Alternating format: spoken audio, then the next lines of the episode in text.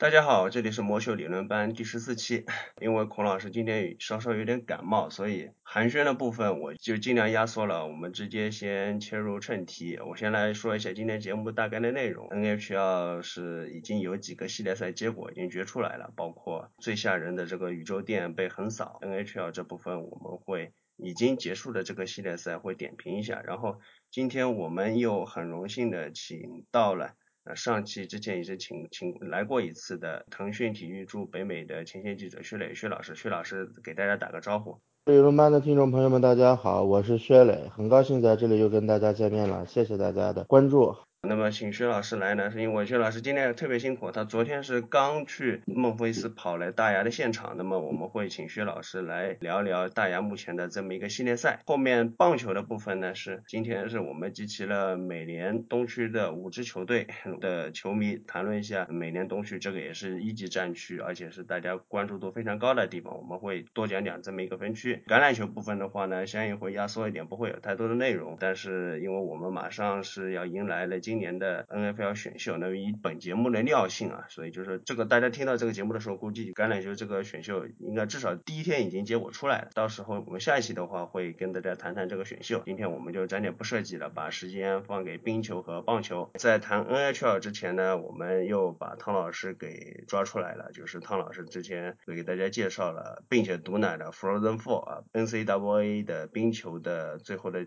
四强决赛，汤老师给大家介绍一下决赛的一些结果。可惜我的毒奶失败了。明尼苏达德鲁斯分校在冰球锦标赛的决赛以三比零战胜了 UMass，而且从场面上来看几乎是完全的碾压。UMD 的射正次数都差不多快到 UMass 的两倍了。在这次比赛结束之后，马卡尔也就正式和科罗拉多雪崩队签下了发展合约，正式投身 NHL。他的离开对于 UMass 来说肯定是一个比较大的损失，因为他。这样的球员对于 UMass 这种水平的学校来说是属于可遇不可求的，因此明年 UMass 还能不能保持这个竞争力就比较难说。而明尼苏达这一方面呢，这是他们连续第三年进入全国总决赛，而且是连续第二年拿了冠军，也算是一个小王朝了吧。谢谢汤老师。那个虽然毒奶的成绩不太理想啊，但是比起 NHL 来说，我觉得汤老师这个能够猜中一。一轮对阵其实也已经很不容易了，我觉得应该是全世界百分之九十几的人这个 bracket 已经完全被毁掉了吧，都得怪宇宙电啊，闪电啊。呃，魔老师上一期的话就是分析了一下这个闪电的前两场比赛，那么请魔老师继续补刀，后面两场闪电打得怎么样？其实和我我觉得和前两场一样，就是去到哥伦布州，我觉得闪电一样，整个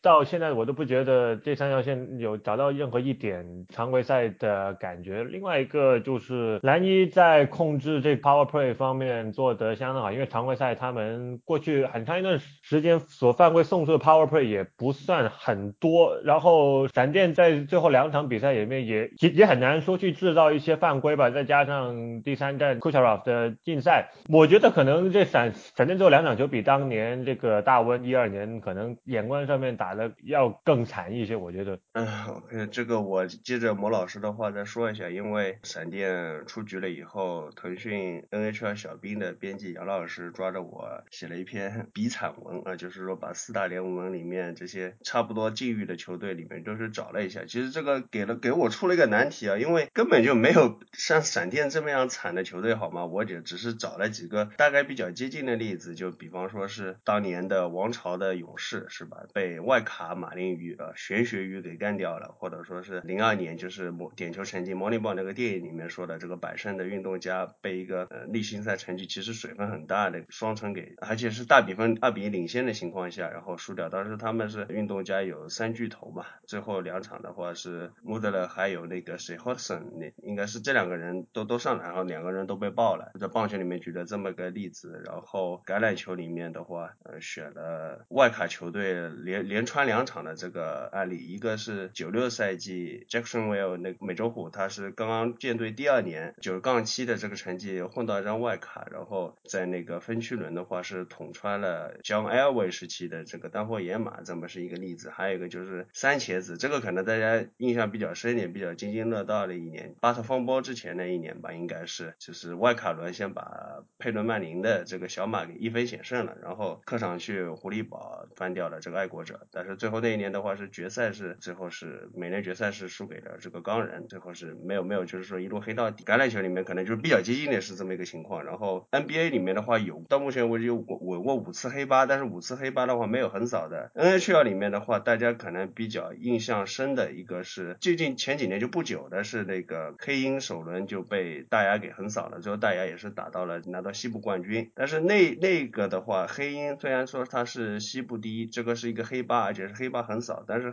黑鹰它不是联盟第一战绩，它不是总统杯。那么闪电的的话，它其实是一个总统杯，而且是平历史最多胜场的，就是积分比当年的红衣少了一点，就是九五九六的红衣，但是胜场数是一样的，两个队都是六十二胜，然后首轮被横扫。就是说在历史上你能够打获得常规赛获胜记录的球队，其实到目前为止的话，结果都没拿到冠军。这个这几个梗可能大家都比较熟悉，一个是七十三胜总亚军的勇士，还有就是说当年十八杠一的这个爱国者，哎呦，爱国者又是一个梗，一百一十六胜的光绪熊是被白袜给干掉的，还有就是一百一十六胜的水手，水手是那个在美联决赛被王朝时期的洋基给干掉了嘛。那么我红毅的话，当年也是在西部决赛时输给了雪崩，那也是雪崩就是说他队史的第一个冠军。但是不管怎么说，这五个队就是闪电今年之前的四大联盟的五个创下联盟最高胜场纪录的球队，他至少也是说是跪在了决赛或者说是半决赛，就相当于是美联决赛和西部决赛就相当于半决赛。闪电的话，他是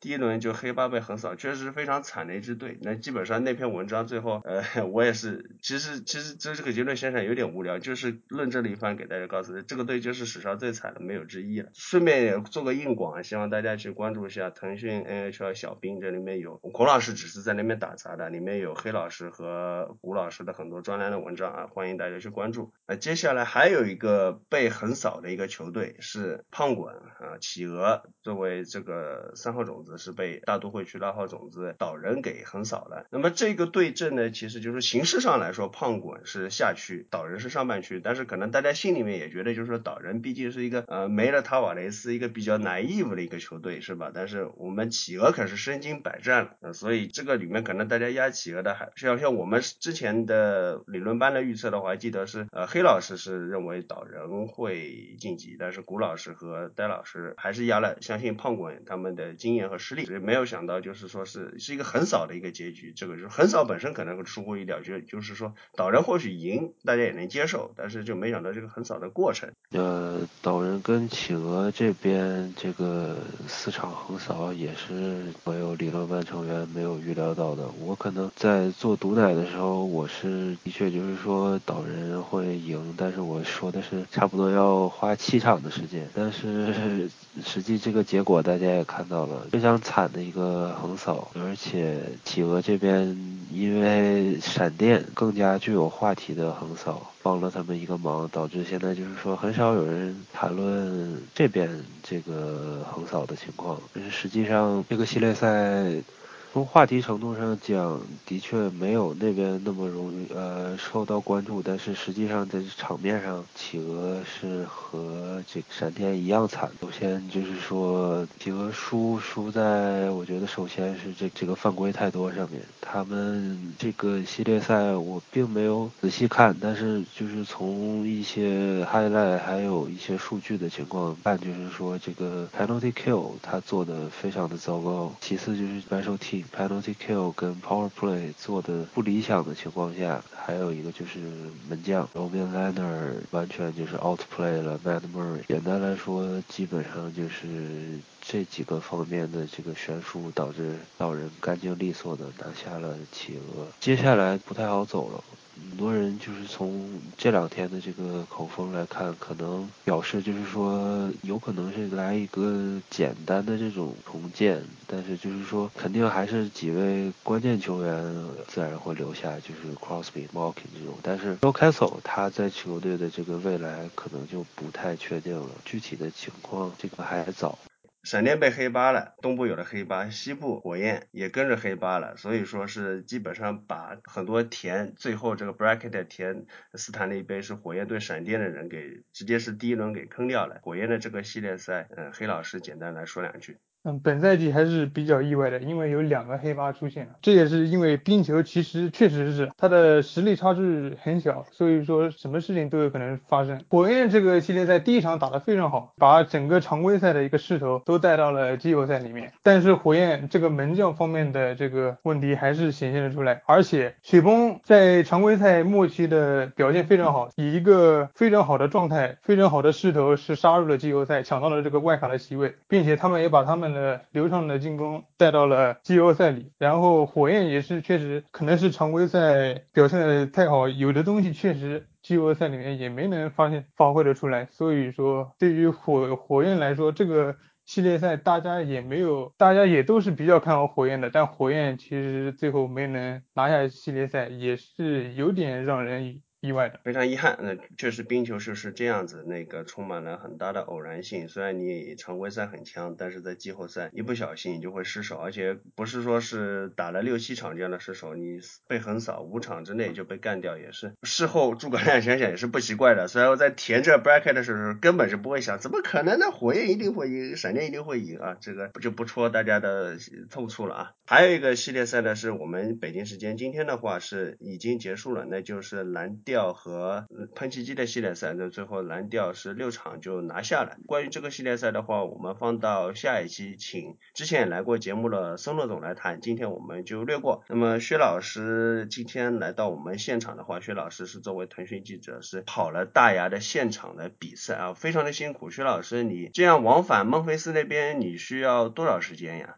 呃，这个从我家里这边开到纳什维尔呢，三个小时四十多分钟。如果是堵车的话，就有可能要四个小时。因为纳什维尔人开车的方式也很粗野，特别喜欢爱超速，然后变道不打灯这样的。那条路上经常容易出车祸。我这次去纳什维尔去的路上，那那个进城的那条高速堵了快半个小时，是因为一辆大卡车把旁边的那个高速护栏护栏直接将将近二十米的护栏全撞到那。个高速路下面去了，看真是让人触目惊心。相当于昨天比赛结束之后，采访完之后连夜回来，差不多十二点多，然后写完稿子，差不多两两点多这样子，比较辛苦。这两周我基本上三周周周周末都要去跑，因为大家都知道下个星期就是 NFL 的选秀大会啊，那个选秀大会我也要去，周四开始还得再跑一趟。辛苦薛老师啊，本期节目的第二次在给 NHL 小兵做硬广啊，大家微信。搜索 NHL 小兵啊，关注我们这公众号，里面有薛老师的现场报道。接下来薛老师去谈一谈这个，我已经在朋友圈上看到你现场发的这个视频了。你谈一谈这个那时候啊音乐之城大牙这个主场这个氛围和现场怎么样？呃，我记得去去年有一个报道说，呃，纳什维尔掠夺者是所有美国职业体育队中，就是他的经营是做的最好的一个，这个是毫不夸张。因为纳什维尔这两年的那个 GDP。发展很快，就在这短短几年间，它的 GDP 翻了一倍。它这个城市也吸引了很多就是大企业入驻，包括亚马逊。所以这个城市现在的人均收入涨得很快。然后，当然掠夺者的球票也是如火箭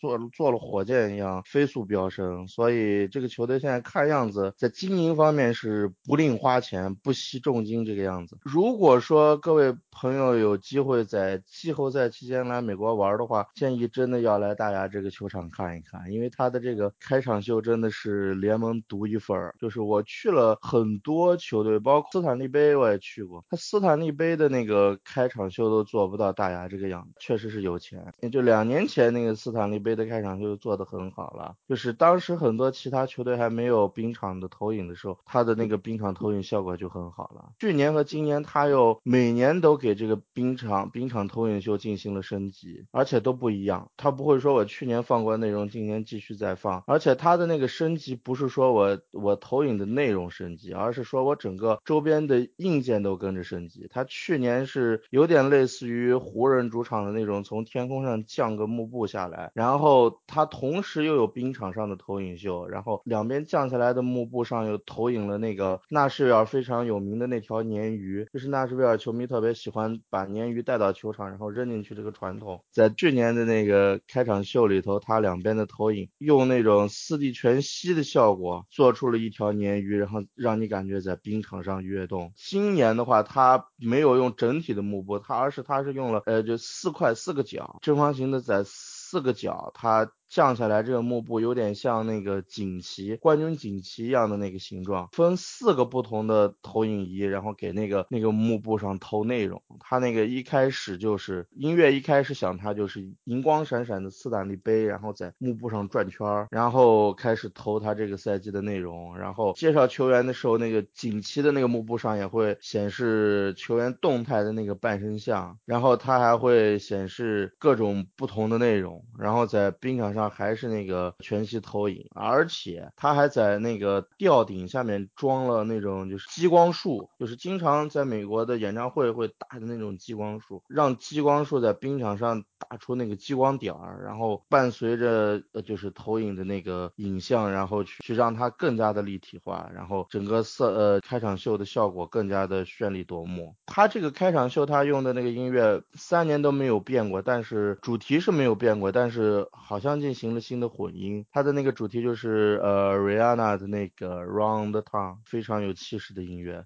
看一看有呃，就是后方编辑发在我那个稿子里的那个呃比较短的那个视频，现场的氛围确实我刚才说过了，纳什维尔这个城市别看它是音乐城，但是它是乡村音乐，所以它怎么说？我们经常说南方美国南方人是红脖子，那个纳什维尔的球迷确实体现了这一点。这个球场除了华丽的开场秀之外，它的球场氛围也是特别特别的好。为什么呢？它这个好有点像欧洲足球的那种感觉，就是就比方说篮球场上。可能一些球队经常整齐划一，可能会喊些 defense defense 这样的，但是在纳什维尔不同的状况下喊出来的口号都是不一样的。他的就是整个球迷是训练有素，而且是非常有传统的。比如说他强打的时候，然后现场除了嘘，除了呐喊，还会整整齐喊。喊一段口号，口号我就不赘述了。为什么？因为他就是 S 打头的词。如果说他打进了对手的进球，然后所有球迷就会喊一个口号，最后结尾是 It's all your fault。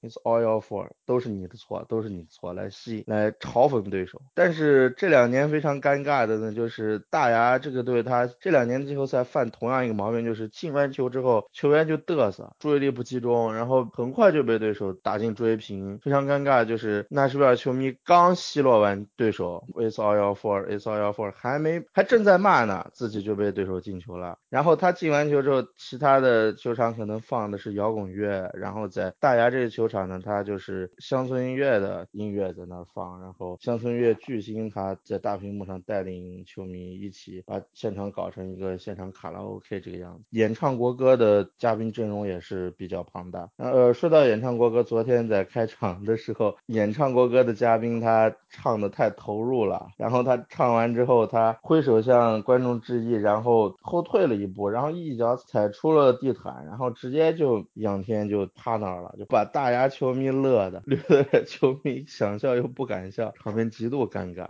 这个系列赛是跟新队嘛，所以他在赛前介绍达拉斯新队球员出场的时候，现场的的音箱里传出来的音乐是特别熟悉的莫扎特那个小星星，就希望达拉斯新队的球员听着这首歌就睡觉了。纳什维尔球迷在念完对对方出场名单的时候就就虚嘛，这是常规操作。但是有一个细节就体现出来纳什维尔球迷特别的，让我说就是素质极差，这是为什么呢？演唱国歌的时候。达拉斯星队嘛，因为美国国歌是星条旗嘛，所以他歌词中有两次提到了 stars，唱到 star bangle 的时候，现场有很多的能听到声势比较浩大的达拉斯星队球迷在那儿喊 stars。按说这种情况下，主队球迷不应该去嘘他，因为毕竟是美国国歌的演唱。季后赛前两场的时候还没有出现这个情况，但是在昨天的比赛，那时候球迷可能觉得就是上一场被新队屠杀的有点难看，就干脆就不避讳了。新队球迷在喊出 star 的时候，球迷就开始嘘，就是旁边的球队公关都有点不好意思了那种感觉。然后呃，昨天的比赛是最后领先一球的情况下，后面完全被打崩盘，球队的那个工作人员就感觉都快哭了那个样子，然后手扶额头就坐在那儿。久久就不愿意起来，可能也是意识到今年球队就只能在此为止了。情况基本上就是这个样子。关于薛老师说的现场光电这个效果，很遗憾，我们是一个音频节目啊，没办法给大家看图像。但是我相信，就算是给大家看现场拍的这个东西，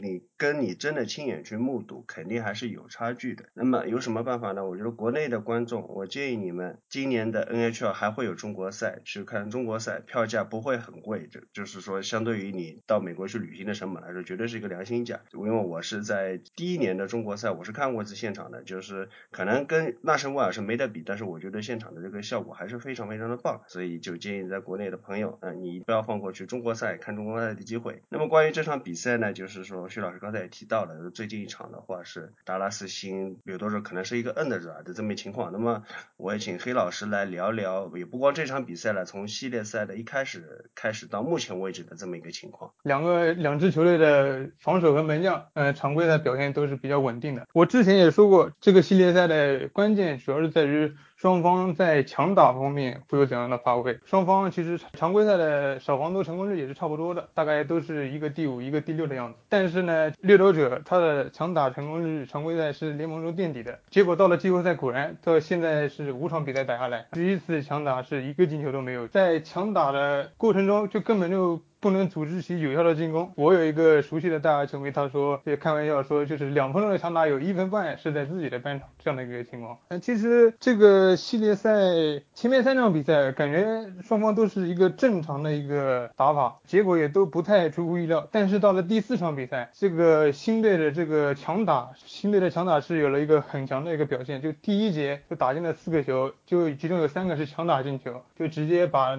呃对方门将就直接打回去休息。虽然说就是人类是得到了一个休息的时机会，但是到了北京时间今天的这个第五场比赛呢，却又有了一个新的问题是什么呢？就光从集锦中我们就可以看到，新队在大家的半场有好几次直接抢断，就是形成射门直接面对门将的机会。好在人类是多次高接低挡，不然说这个比赛更是不怎么能看。大概是五个进球中也有三个进球是跟这样的情况有关吧。而且这场比赛猎头绝对是放出了十九。九个基本位，这个也是一个比较糟糕的数字。而且新队的这个这场比赛的一组的表现，整个系列赛的一组的表现都是比较不错的。再加上二组这个也是有一定的输出，所以说也是在目前的这个系列赛中占得了先机吧。谢谢黑老师刚才呃对大家的分析，这个比赛我也看到了，新队我其实也蛮喜欢的一支球队，所以这两个队相遇的话，我其实心里内心还是比较复杂。这个发挥其实在我的观察来看呢，大牙这支球队啊，他他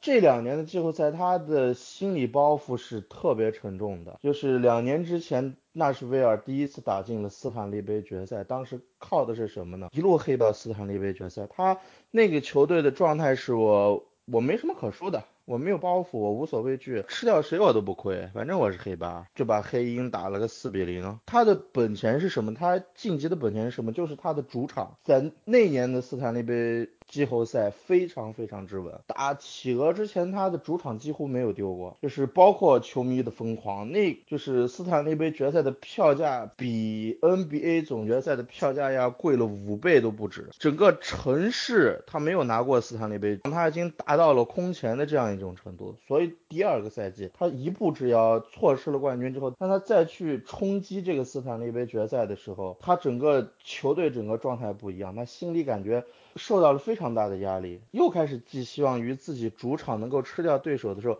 他在主场反而打得畏手畏脚，他反而注意力难以集中，仿佛观众的给他的加油在他们的身上体现出来的不是鼓劲儿，不是说我增强了我的斗志，而是一种沉甸甸的心理压力。去年对喷气机那个那一轮系列赛，纳什维尔在自己的主场打的那是丢盔弃甲，他能够在客场四比零喷气机在自己主主场就是两场都是大比分，基本上是被人打得满地找牙。今年在这系列赛开始的时候看着还挺正常，但是从达拉斯新队的第四战输球之后，这支球队感觉又走上了去年对喷气机的老路，然后回到主场被人。屠杀这个戏码基本上是看过了去年的系列赛，我觉得是大家的常态。这支球队我感觉已经心理上已经是出现了阴影。他现在是我说他是心魔作祟，他不光对手打得好，就像刚才黑老师黑老师说的，后卫的他的那个处理球都不干净，他的犹豫表现在球员的脸上，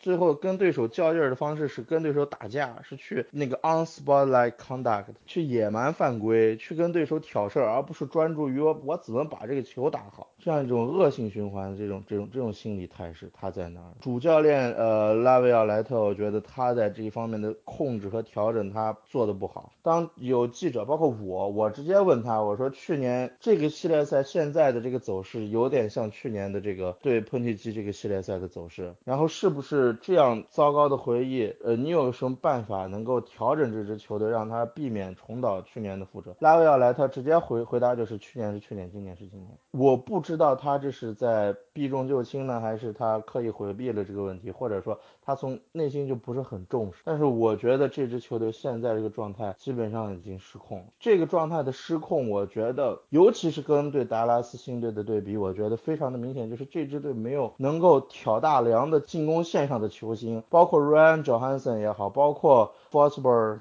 也好，他这支球队的进攻在球队需要去拿分的时候，他存存在感太低了。我们看到 Jimmy b e n 和呃和 Tyler Seguin 在十二月份遭到了达拉斯星队老板的炮轰。他下半赛季 Tyler Seguin 就爆发了，他季后赛的时候 Jimmy b e n 就醒来了。他需要他拿分的时候，这两个明星球员站出来了。而大牙这边呢，他的精神按我说就是很软，困难的时候他站不出来。所以我觉得大牙今年很有可能也这。个样子的话，我觉得应该应该是要重建了，就他可能这些球员可能都要走。其实去年那个 David p o y 就已经动了，要大刀阔斧把现有这些人换掉，然后重建。但是当时球队向 David p o y 请命说，给我们个机会，让我们再再试一次吧。然后 David p o y 就又同意了，然后小修小补，然后交易市场上相当于就是针对性的进行了补强，结果还是不行。我觉得这个队基本上就已经走到了重建的边缘。从薛老师这段点评里面，就是深切的感受到了这个哀哀其不争的这么一个心情啊。但是孔老师还是要客套一句，这个系列赛至少我们录的时候还是没有完，冰球场上任何情况都还会发生。在下一期的话，我们应该这个系列赛会有结果，到时候我们再给大家总结一下这个系列赛，不管谁赢啊，不管谁赢，这个系列赛没有完啊。孔老师再再度提醒大家，冰球就是这样子。今天关于冰球的部分就到此为止。今天接下来我们就要谈棒球了啊。那今天棒球说什么呢？我们魔球理论班的几位成员，可能大家几个人的属性都比较了解了。魔老师和李老师是洋基球迷，胡老师是光芒球迷，古老师是蓝鸟球迷，而黑老师是精英球迷啊。这个。好像是一个很稀有的生物，就作为一个精英的球迷，可能大家觉得，哎，为什么还会有精英的球迷呢？真的有，我们黑老师就是精英球迷。那今天薛老师是大家都是红袜球迷，那么今天我们集齐了美东的五支球队的球迷啊，我们要讲美东特辑啊。为什么要讲美东特辑呢？大联盟六个分区，为什么美东单独拿出来说呢？这个第一，球迷多，洋基和红袜在国内应该就是半壁江山了。第二，美联东区一直是一个竞争强度非常强大的分区。从九十年代开始有外卡开始，美东经常是有很长一段时间是只有美美联国联只有一张外卡的时候，美东经常是外卡就包办了。后面有两张外卡以后，还经常出现两张外卡都在美东的这么情况，就是这么一个强大的一级战区。那今年的话呢，光芒应该说是从去年开始，光芒又恢复到了竞争力，所以这个分区今年是一个。非常有看点，我相信竞争力会非常强的一个分区，所以我就之前就是 proposal 是我提出来说，我要把薛老师请过来，我们做一些美东分区特辑。那么黑老师当时就问了，我们这个美东特辑怎么做呢？我说，呃，五个球队，每个球队按照位置来说逐个来比较，给大家有个深切的认识，就是每个球队的实力怎么样。黑老师当时很悲惨的说了一句，他发了一个表情，就是抱着膝盖，我是最弱玩家。啊，精英是最弱玩家，黑老师很委屈，但是这个赛季目前为止好像美东分区最弱玩家不是精英啊，好像杨基和红袜都比较弱啊。李老师先来大概说一下杨基 目前为止这个情况。杨基这个赛季，当然了，有投手方面就是牛棚投手和鲜花投手的表现不是很好的问题，但是问题最大的还是伤病了。就今天刚刚的消息，就是杨基的看板球星 Aaron Judge 正式在昨天比赛当中受了伤，然后正式进入了伤病名单。现在来说的话，杨基的伤病名单已经真的可以凑成一个先发阵容了。就除了二垒现在是呃 Troy t u l o w i s k y 代班以外，整整集齐的就是一个上赛季杨基最强的鲜花阵容。现在杨基的阵容的话，几乎就是 Labor Torres 加 DJ LeMahieu，呃 Luke White 几个带着带着今年杨基开季出的三 A。阵容在那边打球，所以的话阵容表现不理想，在情理之中。不过比较呃让人揪心的就是杨基这几个伤病员回来的时间都可能会比较晚。除了 Gary Sanchez 和 John Carlos Stanton 可能会在近期回归以外，其他几个可能都会在一个月之后。呃，今天 Aaron Judge 传出来最最新的他的伤病情况，他的拉伤也是 pretty significant 的，到现在连时间 timetable 都没有。所以的话，杨基在伤病员归队之前，他的表现会一直非常挣扎。我这里插一句啊，就是。根据有些人查到的数据，杨基目前在伤病名单上的人总数，他们的在赛季前预测的胜利贡献值已经达到了三十二点七，这已经比用同样的预测系统预测的有十七个队的整队的预计的胜利贡献值都还要多，所以杨基现在的伤病名单可以组成一队，这已经都不是个笑话了，都已经算是个事实了。那杨基还有伤病这个理由可以推脱一下，然后红袜的话，虽然最近两场的话，红袜是在光芒这边的客场给打赢了，但是目前为止，红袜整个的表现是比较糟糕的，而且也不像杨基像碰到太大的伤病。这里又要请薛老师再怒其不争一下。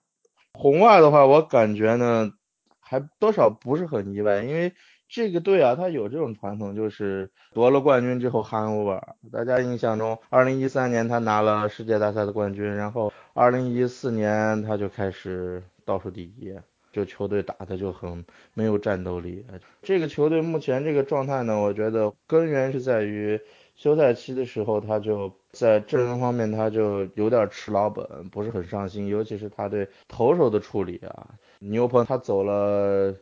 Kelly，然后他走了终结者 Kimbro，他没有补什么人，他只能采取内部挖起，甚至到了开季的时候还没有确定到底是谁来打这个 closer。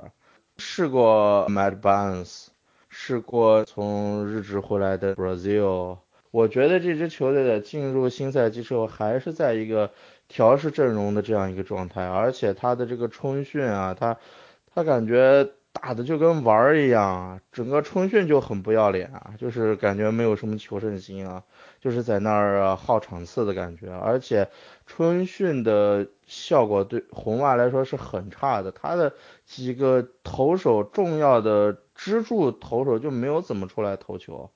春训热身不够，然后整个导致。开季的时候，投手群整个都是在一个 春训的状态。到目前为止，我还没有看到这这群投手有进入常规赛的感觉，感觉还是在春训状态中。这个阶段，我觉得球队的心态还是没有调整过来。包括之前我看一场直播，这个 Mookie Betts，球队在场上输成那样，还在场面跟队友玩泰坦尼克。所以我觉得球队到现在为止还没有认真的去意识到，我赛季开始了，我要去赢球。我感觉这是红袜目前为止最大的一个问题。那在这里就我再给大家说明一下，我们接下来讨论的内容是每个队哎位置逐个比较，各位老师大家来简单介绍一下。那么最后汤老师给大家做一个排序和总和的点评啊。那么我们废话不多说，先从王牌投手开始啊。孔老师是主持，孔老师来就先来啊！而且孔老师为什么要先来？孔老师现在很膨胀，虽然最近两场是输给红袜了，但是孔老师现在非常膨胀。你们美东四个队全都是不到五成的菜鸡啊，只有我们光芒基本上是每年胜率最高的球队啊，不知道是不是输了两场胜率最高，反正胜率全列的队，所以我今天就我来开头了，先从王牌投手开始，Blake Snell 啊，上一年的赛扬奖投手。那么我觉得今年的话，可能不一定像上一年那样投的那么的出彩，因为上一年我觉得能投那么好有点意外的，但是绝对能在美东级别胜任的三洋投手。最近是碰到一些比较意外，有一个小的受伤的情况，但预计不会太严重。我也是希望他能够比较健康的投完整季。好了，说完了，请菜鸡们继续。红外王牌投手就肯定就是 Chris Sale 了，Chris Sale 他去年的发挥非常稳定，但是今年他自己这个表现就非常的炸。然后他投到现在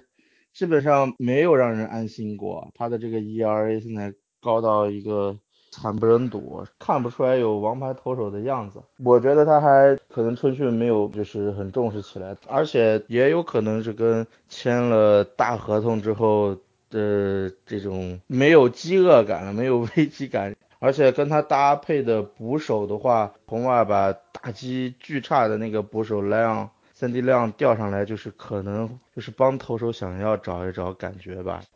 杨基的王牌投手当然就是 Luis Severino 了，然而可能是春训的准备不是很充分吧，所以 Severino 现在从开季开始到现在一直躺在伤病名单，预计的话他恢复投球要等到最乐观情况也是在五六月份了。当然了，呃，Luis Severino 过去两个赛季他的他每个赛季他吃下的局数都非常多，然后的话他的不管是速球还是变速球，然后的话在赛季刚开始的时候是非常犀利，但是过去两个赛季到了赛季后半段的话，往往都会因为体力问题的话球威下降，所以的话他的表现也会经常呈现后后半季比前半季差很多的情况，所以等到他伤愈之后，他嗯有了充足的体力，可能会在赛季的下半段，然后可以尽情呃展现他的实力。蓝鸟这边理论上的这个王牌应该就是 Marcus Stroman，他呢这个上个赛季的表现是呃惨不忍睹的，因为就不光说其他的一些乱七八糟的生病了，就一个水泡，就是折磨了他将近得有一整个赛季。他上个赛季总共才吃下了一百局左右，然后这个。呃，炸的不得了，但是这赛季现在看总共投了五次，尤其是昨天这个表现非常好，吃下八局，然后掉了一分。反正现在看的话，有一点找回他前两年身手的感觉。不过有一个问题就是，可能是他投的越好，蓝鸟可能越早要交易他，因为虽然说还有几年的控制年限，但是如果要是说。有球队愿意砸几个非常优秀的 prospect 的话，我觉得蓝鸟这边应该是可以会放他走的，所以不太确定他在球队的未来了。基因这边的王牌投手，我还是觉得应该是戴兰邦迪。戴兰邦迪其实他的选秀的顺位很高，也是基因的长期农场以来一个重点培养的对象。邦迪在进入大联盟之后的表现还行，他的三振能力也是比较不错的。但是由于他是一个比较偏非球型的投手，再加上这两年这个美东的环境比较恶劣，上赛季丹兰邦迪的美酒局被放出的全垒打数甚至超过了二，所以说这个也只能说是矮子里拔将军嘛，也不知道未来会不会交易他，或者说他的交易价值能有多少。上面是王牌投手，接下来我们来说二号和三号投手。光芒现在的二三号投手呢，一二号是 Glassno，是去年是从海盗交易过来的，他是一个球的变化幅度非常大，也有一定的球位，但是控球非常糟糕的投手。到光芒了以后，就是说球队在投球策略上和动作上给他去修改，目前为止效果非常好。我是希望他能够有一个 break out 的这么一个突破性的表现，当然就是说希望是归希望，能不能打出来这个也不知道，但是我觉得我对他还是比较有信心的。Charlie Morton 的话可能。应该是大家比较熟悉的，是过去几年太空人队的一个比较老而弥坚的、非常沉稳的一个投手，所以他能够在光芒担任三号投手的话，也是光芒比较花大价钱签了一个月啊。对于光芒来说，是因为两年三千万，对光芒来说已经是不小的投资了。我有他在，我觉得是比较稳的。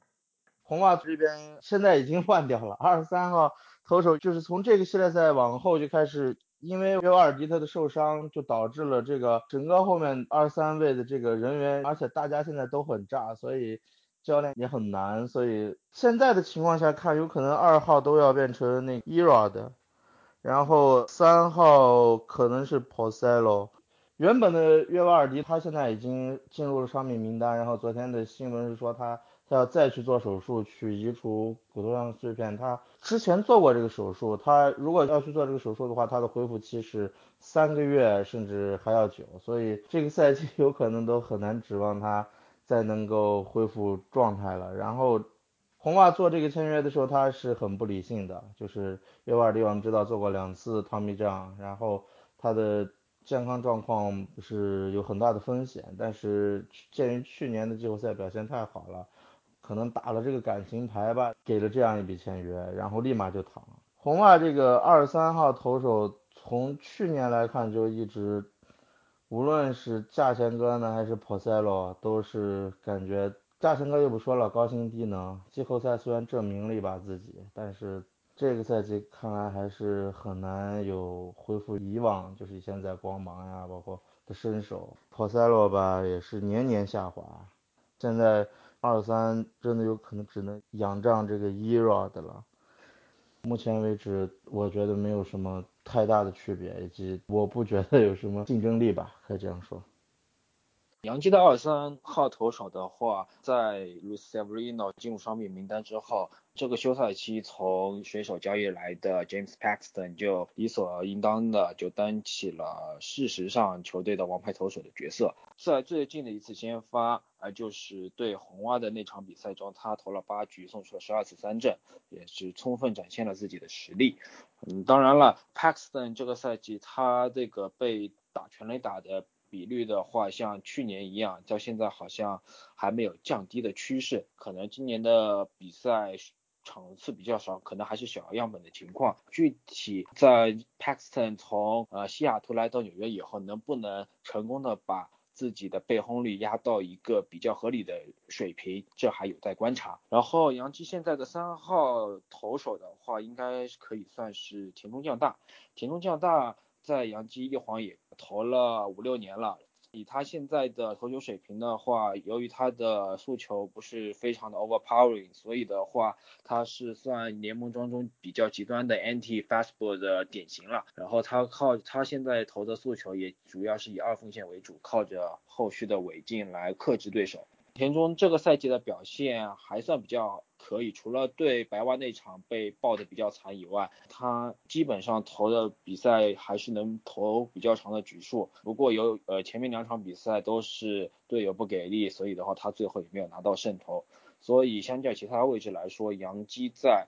二三号位的战力储备还是值得信赖的。蓝鸟这边。按照这个赛季的排序的话，二号先发是 Matt Shoemaker，他呢这个休赛期从天使队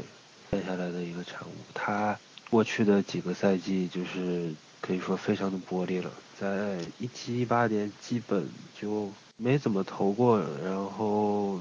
来到蓝鸟这边，希望就是说能有一个。比较好的 fresh start 吧，但是的确就是说前几场投的是非常的好，蓝鸟这个队不太正常，就是大家可能觉得这个球队打线还看得过去，投手一团糟的时候，打线给你做的非常的糟糕，然后先发反而都投的挺不错的，呃，但是也是上一场比赛在一个 run down，然后莫名其妙的这个左膝受伤。到现在 MRI 还没有个结果，所以说 Shoemaker 这一次受伤具体是什么情况，我们现在还不知道。但是从他前五场比赛表现出来的发挥，我觉得是相当值得肯定的。就是说蓝鸟经常喜欢刮这些一年约、两年约的这种需要证明自己的，算是老老将了吧。效果非常好，这次受伤不知道会有产生多大的影响。三号先发应该就是 Boras 旗下最水的一个客户了，Aaron Sanchez。他也是这两年也是不断的 nagging injury，就是没完没了的水泡。今年也是就是和 Strowman 一个情况，赛季开始之前说自己觉得自己这个跑的差不多了，这个赛季应该是没有什么太大的问题。的确，投的也是比他之前两个赛季要好很多。呃，可以看得出来他这个。可能还是保送的问题有点多，不过球质方面我感觉已经有了很大的进步。但是就是一和 Stroman 一样，也是一个有人感兴趣的话，可能就会要卖掉的一个球员。所以蓝鸟这边的二十三号先发基本就是这个情况。基因这个二十三号先发，我就首先顺便说一下基因这个球队的一个状况。因为球队的老板 Peter Angelos 是年龄比较大，已经九十岁了，所以说精英这个队这几年来都一直是想出成绩的。然后一七年之前啊，连续几个赛季精英也应该是每年战绩最好的球队。但是为什么去年休赛期前没有卖掉 Zach Britton，没有卖掉 Manny Machado 这两个超级巨星？是因为精英其实去年也是想拿成绩的，而且精英就在。休赛期签下了 Andrew Kushner 和 Alex Cobb 两个，可以说是这一年自由球员市场上排名比较靠前的先发投手。然后 Alex Cobb 这个合同也是比较大，然后是有个四年五千七百万美元。结果呢，就是两个球员到了球队之后表现也是很差，就是整个球队对先发投手就不太友好。然后 Alex Cobb 是最近今天是才从 IL 出来，然后直接就是上来就发球是。三十投不满就掉了九分，被打了三个全垒打。然后这个，所以 Alex Cobb 虽然说去年后半段是表现还是不错的，但是我怀疑就是 Alex Cobb 可能就是 Chris Davis 这样这个合同对于整个球队的重建啊，球队的成绩来说都是一个非常不利的因素吧。呃，关于球队的后段轮值啊，这个可能是各位老师就是说能说的东西都比较多了，因为后段轮值本来就比较弱的投手。光芒这边呢，可能大家都比较熟悉的是光芒去年搞了一个 open 的战术，就是假先发战术。那么现在的四五号投手的话，去年是经常就跟在假先发后面啊，帮忙吃掉对手的一二三棒，后面跟得上的。呃，亚布罗就是现在应该算是五号先发，这个比较明显。但是去年的话，他还。苟的不错，今年就是有点炸，我感觉这样下去不行，可能是要把它给换掉，或者说是把它踢到牛棚里面去。四号先发 t r i n o s 的话，其实是如果不用假先发战术去当个后段轮值还是 OK 的，那么肯定是比亚布罗要强一点，大概是这么一个情况。现在看这个轮值安排，就我刚才提到了，由于这个约瓦尔迪的受伤，导致现在轮值整个属于混乱的状况。之前是他是把 David Price 放到了五号，然后 Rick Porcello 是四号这样一个位置。但是之前的表现来看，David Price 他这个五号其实 甚至比前四号的自责分率还是更低，所以我觉得他这个轮值顺位有可能在后面会被提前，就有可能是二号或者三号。然后如果是这个样子的话，那么有可能就是把 Erod 放到四号。然后五号目前为止还不知道是谁，猜测吧，会不会把这个 Steve Wright 调上来，或者再去找一个其他什么人？就我感觉，呃，今年夏天红袜这个投手轮值的这个操作，到现在为止看已经是基本上是有存在很大的问题吧。所以就下半赛季来看。我觉得这个算是摆在现在 front office 面前的一个非常严峻的问题。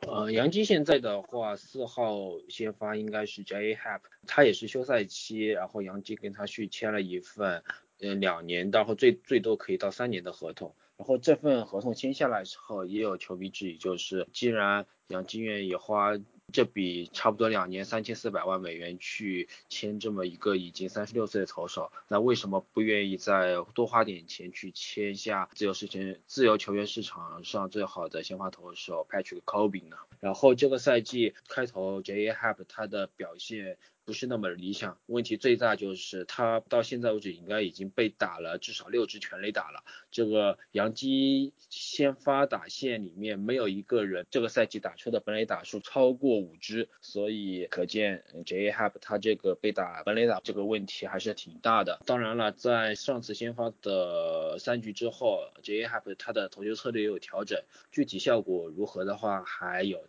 待检验。然后至于五号先发的话，目前杨基是怕把那个 Domingo 和曼顶在了位置上，然后 Domingo 和曼这段时间他的表现还算不错，但是的话，啊，首先他有一局爆的属性非常大，然后他当然他的 stuff 是非常好的，他他制造打者挥空的挥空率是非常非常高，然而他有时候他是属于那种可以。让对手挥空，但是也经常会投出一些非常甜的球，让对面打者打得很舒服。所以他能否胜任五号先发这个位置，能不能长久待下去，还有待观察啊。同时，现在 C C Sabathia 也复出了，然后虽虽然 C C Sabathia 现在他的 staff 已经退化的差不多，但是的话，他靠着像之前老年 Andy Pettit 一样的。投球策略可以骗到很多打者打出软弱的滚地球，所以从在后段先发上啊，杨基的先发投手深度这一块还是比较充足的。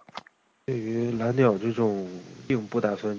这赛季竞争的球队来说，四五号先发的位置一般来说都是以吃局数为主。呃，这个赛季开季的时候，本来预计的这个四五号先发是两个左投，一个是。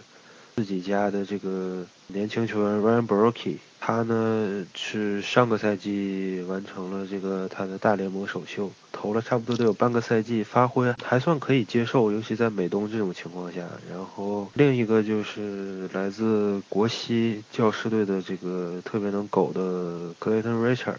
他看到来了美东，我们第一的反应就是会炸得非常的惨。呃，然而这两个人。一场都没投，全部进了 DL，然后到现在这个赛季的首秀都没有看到，所以现在蓝鸟队的这个四五号先发是一是从太空人换来的 Trent Thornton，他呢前几场投的也算可以接受，他这个呃勉强还算是一个 prospect 吧，二十五岁，他以他的这个。呃，速球见长，可能上限不是太高，但是在蓝鸟这种球队，现在做一个这种三四号先发还是可以的。五号先发是 Clay Buchholz，也是一个大家非常熟悉的球员了。他呃也是大伤不断，上赛季在响尾蛇做一个非常成功的 comeback，可惜。呃，到赛季末也是又是受伤，导致他这个休赛期也是，呃，本来的这个特别好的市场，并没有太多的球队想要找他。然后蓝鸟把他收下之后，他也是养了一段时间的伤才回来，具体还能投成什么样，我们还需要再往后看。当然，他们如果要是种种意外的话。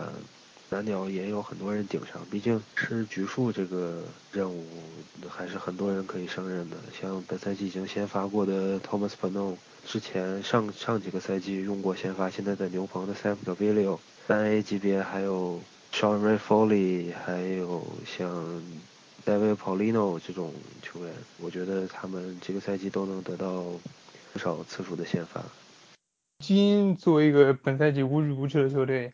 他这个四五号先发的变数肯定是非常大的。目前来说，球队使用的是上赛季升上大联盟的 David Hayes，还有今年被马林鱼 DFA 的 Dan Straily 签下来的。然后之前也用过 Nate c o n s 或者是 John Means 的 Opener 的战术。而且在随着赛季的进行，肯定在先发投手方面会有更多的试验吧。这两年联盟有一个非常重要的趋势，就是本垒打的数量增长的很多，所以在评价先发阵容的话，这两年一个比较重要的指标其实是这个球队的投手容不容易被打本垒打。所以从这方面来说，我就很不看好红袜的轮值，这也是我认为红袜轮值现在最大的问题。去年红袜轮值中就有三个投手，呃，Porcello、Price 和 Erod，他们的每九局本垒打数都超过了一。然后另外一个是 Uvalde，Uvalde 去年每九局本垒打只是零点五，但是他生涯中也是一个很容易被轰的投手，所以今年他也回到了之前的生涯正常水平，因此红袜的轮值就显得特别特别惨。与此相对来说，光芒去年的美酒区本垒打数是联盟第四低的，今年目前是联盟最低的，而他们的主场场地 Tropicana Field 也是美东五个球场中相对来说比较均衡一点的球场，因此我对光芒的轮值今年是最为看好的。如果要让我为五个轮值排序的话，我可能会排光芒、洋基、蓝鸟、红袜，然后精英。蓝鸟目前的轮值的表现比洋基要好一些，但是我觉得 蓝鸟的尤其是后段轮值的一些人，我实在不放心他们的成绩真的能维持一整个赛季。接下来我们来讲牛棚啊，因为牛棚的话，可能大家都是只认识自己队里面的球员，就别的队就是可能叫得出名字就比较少，所以牛棚这里我也就言简意赅的。先说一下光芒的胜利组，但光芒的胜利组，我说是说胜利组，其实不典型。为什么？光芒最好的三个牛棚投手当中，其中一位是 Ryan Stanek，大家都比较熟悉的，到 o b e r 呢已经是非常多了，甚至于在 BBI EF 这个网站上面的话，他已经被。归类到 SP 里面去了，是归类到先发投手里面的。那么这就导致一个什么后果呢？就是后面有另外两个最好的后援投手一左一右，Jose Alvarado 和 Diego Castillo 这两个人一左一右，但是嗯他们就凑不够一个胜利组，因为就缺了一个七局的人。但是这三个人就是目前光芒最好的投手，但是就是他们三个人的实力是没问题的，但是就是问题是因为一个人去当欧冠来了，就是七八九离七局就少了一个人，其他的投手的话，呃我也就不多说了，就总之是还是就是不能说给人一个特别厚实的一个感觉，就是目前为止，特别是在美东竞争比较强的区域，有一些投手你要放到关键场面上来说是不太放心的。所以就是这可能是相对来说一个比较薄弱的环节吧，当然后面可能会想办法再去补强一下。红袜这边的话，现在比较确定的是第八局一般就是那个 Mad Barnes，然后终结者呢是 Brazil 这个呃从 NPB 回来的，然后相比较先发的炸呢，目前为止来看，Barnes 和那个 Brazil 还是不错的。尤其是那个两人的目前为止 ERA 都不是很高，然后还行吧，呃比起先发稍好一点。然后 Brazil 也是汤老师也提到了，就是红袜现在这个投手他容易挨轰，就容易挨轰这一点儿，呃 Brazil 目前看也是比较不让人放心的。但是比起先发的炸来讲，这两个。就是胜利方程式的话，尤其是可以看到星期五这场比赛对光芒这场比赛，在这个比分非常接近的情况下呢，这两名就是胜利组的话还是比较比较能够完成任务的。然后这一天用的呃就是我们知道这个就是红袜他的这个先发撑的局数都不高，所以。后面这个牛棚的调度也确实是需要投手教练和 Cora 好好的去研究一下，但是 Barnes 和 Brazil 我觉得后面还是可以在红袜有机会赢球的时候，这两个后援投手还是比较值得放心的。呃，杨基的胜利组牛棚的话。按从纸面上来说，应该是实力最强的，但是新赛季开始，他表现并不是非常出色。首先，呃，Chapman 砸砸锅过一次，然后，呃，休赛期花了大价钱签下的 Zach Britton，他到现在为止，他的这个四分率还在三以上。作为一个曾经非常出色的终结者的话，他。这样的成绩其实也并不是特别能让人满意的。不过八局现在投八局的 Adam Ottavino 也是这个赛季新签下来的，他倒是维持了上赛季一样的非常优异的表现，自责失分率才现在还是一字打头。然后在 Delin b a t a n c e s 在呃伤病名单的时候，他是及时撑起了第八局的重任。所以如果呃，德林普汤塞斯得以从伤病名单归来，然后并且能找回他当时的状态的话，杨基整个胜利组的实力还是非常雄厚的。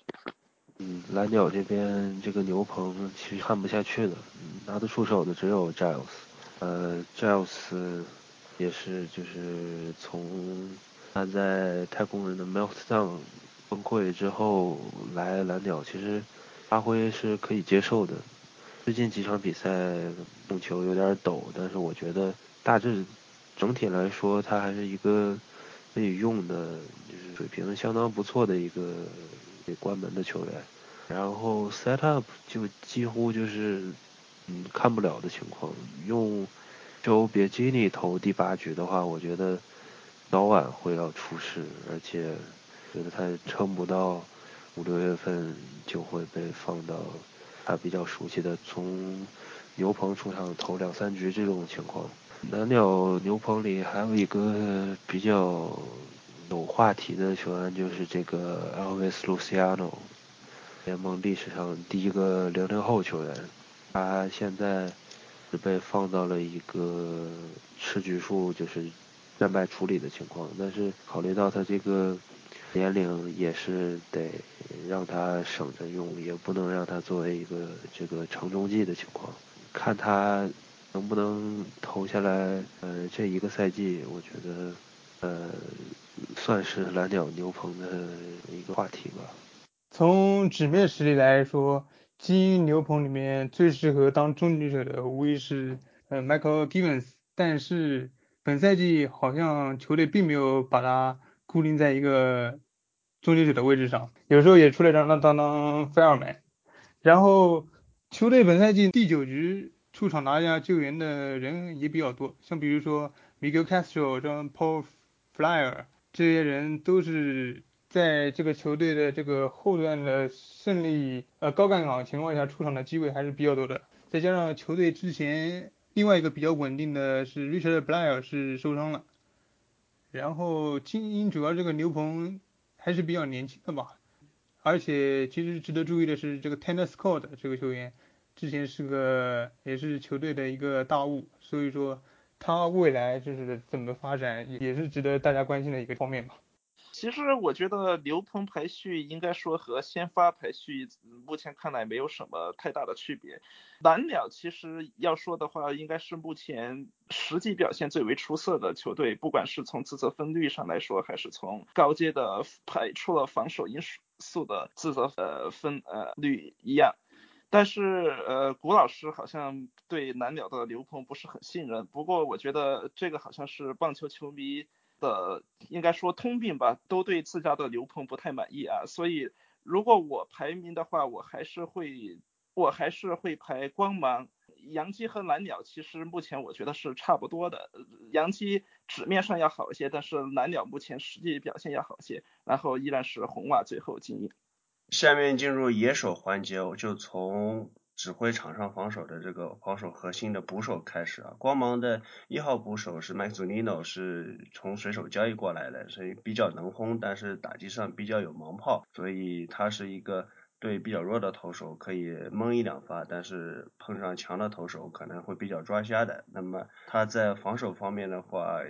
得到的评价也比较高，也有很多的投手认为他在安稳投手方面有个比较好的功效。但是这两天是有点小受伤，被放到 DL 了。二号捕手 Michael Perez 的话是也是去年交易来的新秀，我感觉是潜力比较大的一个，但是目前为止他是一个呃辅助的。二号捕手的位置，但是我觉得他可能实际上能够展现出来的能力，尤其是打击方面，或许会比祖尼诺还要好一点。至于因为祖尼诺受伤又拉上来一个三号的这个捕手丘佛，这个就不能看了，我也就不怎么的说他了。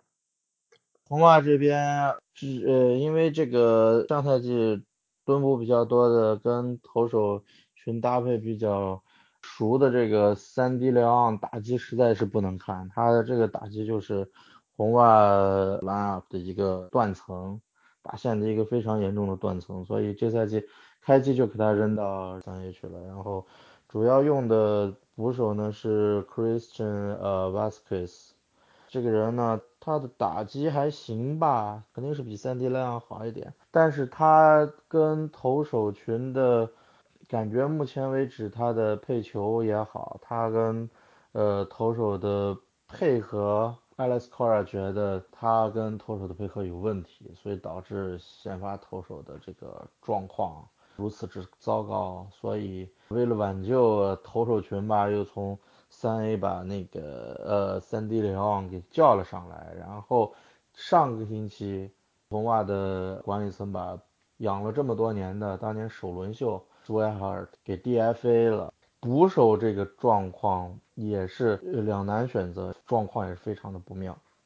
洋基捕手位置的话，Gary Sanchez 在他伤退之前，他的表现显然比上个赛季要好很多。虽然他新赛季他的打击率相对上个赛季有提高，但也不能总体来说不算特别高。但是他的长打率还是非常惊人的。好像我没记错的话，他这个赛季一共只打了一支一垒安打，其他的全部都是长打。然后在他伤退之前的话，他这个赛季已经打出了四支本垒，在全队里面可以排得上最多吧。当然了。值得关注的是，Sanchez 他新赛季他的抓到的能力好像有了下降，就是在新赛季开始的时候，多支球队针对洋基投手投球的时候采取了盗垒的战术，然后基本上都获得了成功。所以的话，是不是 Sanchez 他的臂力有所下降，还有待观察。而且 Sanchez 在抓盗垒的时候还发生了多次传球失误。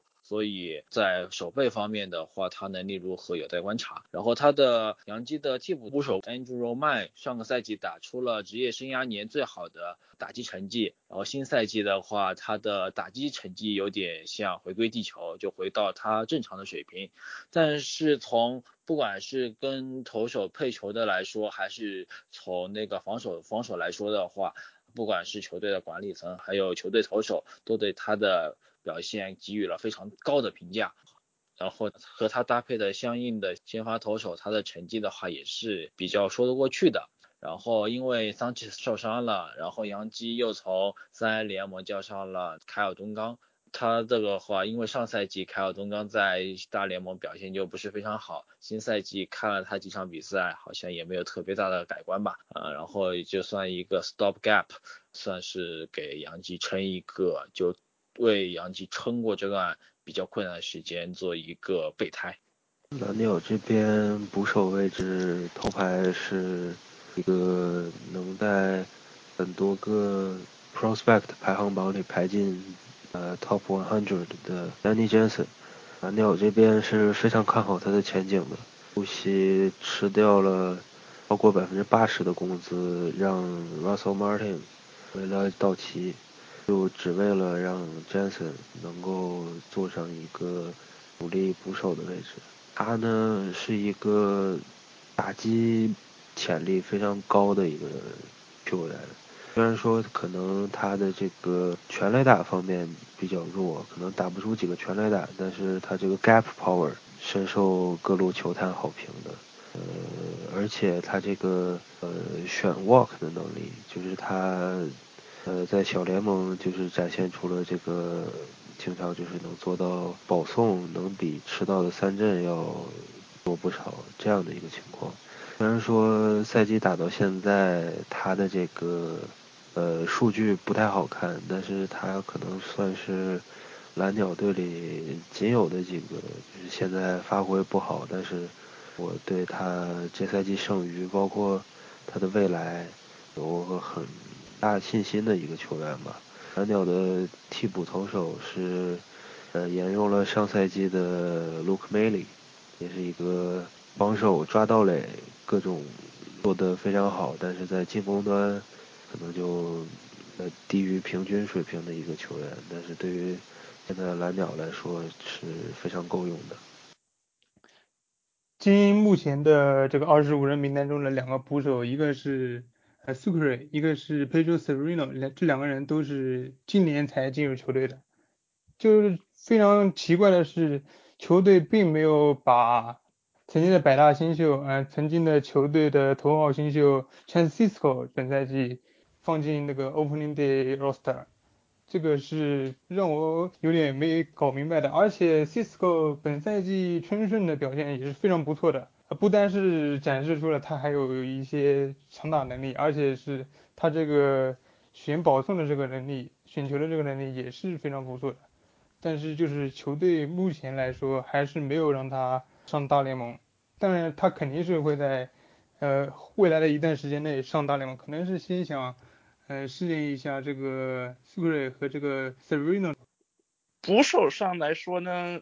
我觉得假定健康的话，Gary Sanchez 的打击潜力肯定是要远超于美东分区其他的任何一名捕手，因此我还是觉得杨基会在捕手这个位置上最为占优。其他球队来说呢，蓝鸟和光芒目前是属于各有千秋型吧，因为光芒的 Zunino 暂时没有打出之前光芒交易他们是预想的水准，但是他的防守，尤其是在偷好坏球方面，今年到目前为止的评价颇高。蓝鸟刚才郭老师也提到，Danny Jensen 毕竟也是算是大物，所以他的潜力是可以期待的，在去年有限的三十一场比赛中打的也不错。所以，如果从捕手的评价来看的话，我目前会排洋基、光芒、蓝鸟、精英和红袜。我之所以把红袜排在最后，是因为红袜目前的捕手他们已经都把 Sweetheart 交易走了，然后上来的 Sandy Leon 呢，打击成绩目前是很不理想的，因此把他们排在最后面。内野手方面，我就 Corner Infield 就一三垒一组说，然后待会儿是说二游组。呃，一三垒的话，光芒为什么？而且光芒尤其是特别要一三垒一起说的，因为光芒今年有一个 Andy Diaz 是从印第安人交易过来的一个，年龄已经有点大了，二十七岁。光芒把自己去年自己养的一垒手 Jake Bowers 单换过来的，作为主菜换过来的。那看中他是因为他的力量非常非常的大，但是他之前的问题是球老是往地上打。那么就而且你这种打得快反而又容易 DP，所以就成绩很不好看。如果修改动作成功，他能能够让他把他球都尽量往天上打，以他的 power，这个就是核武器级别的。目前为止的成果是有一定迹象，他的本垒打产量是比过往有很大的提高，但是还是往地上打的球非常多，不知道能够改到什么程度。但是有另外有一个异类手存在，就是崔之万，韩国的一位呃从小联盟开始就在大联盟打拼的选手，这个我想稍微多谈一下，就是说他目前。为止展现出来的实力不是说特别的起眼，但是第一，我认为他是有实力在大联盟立足的，就不管是在光芒或者在什么队。另外一个，我是对他有。莫名的看好，这个莫名的看好就是大家别问了，其实我也讲不出什么实际的理由，但是我觉得他能打出来，有能够成为一个非常成功的一垒手，莫名的看好。那么因为有就是说崔之万的存在呢，所以就是迪亚兹的话，所以他一垒手并不是很固定，但是呢好在呢他也是能够守一下三垒的，至少在呃 arm 上传球力量上还是可以，但是可能手套方面会差一点。那除了这两位的话，光芒其实还有一些野手，像 Daniel Robertson，还有 Joey Window，就是说都是比较好的内野手，他们其实是几个位置都可以守的。那么今年也是会二三游都会去守，但是时间有限，我也就不多讲他们了。这赛季开季到目前为止，因为老将皮尔斯的表现并。不理想，所以一垒的位置上基本上是米奇莫兰德锁定了。米奇莫兰德是我相当于是半个密西西比老乡吧，他的老家离我这儿非常近。然后去年的季后赛我也对他进行了一些专访。米奇莫兰德这个球员的精神属性很强啊，他目前为止这样看来的话，算是红袜阵中比较有求胜心的一个球员。他在之前的比赛中曾经有好几次就是在比赛的后段。通过本垒打来救主，然后有呃逆转的本垒打的表现，而且他到目前为止他的这个打率虽然是一般般，但是攻击属数很高，他的长打表现算是不错。一垒手呃目前这个表现感觉还是可以。而呃三垒的话，呃因为努涅兹受伤病影响，所以目前主要是要依靠呃年轻小将 Rafael Davis。Davis 的话，去年大家对他印象很深，就是去年季后赛对那个太空人有一支漂亮的本垒打表现，但是今年目前为止看来他的长打能力有退步，然后打出来的安打呢基本上都是鸟安，然后经常是送 double play，看的也是让人比较揪心。目前红袜的情况就是这个样子。杨基的一垒手的话，之前一直是球队打线的一大黑洞。之前杨基钦定的未来一垒手 Red Bird 是众所周知的玻璃人，这个赛季刚开始他又可以说不出意外的又受伤了，进了伤病名单。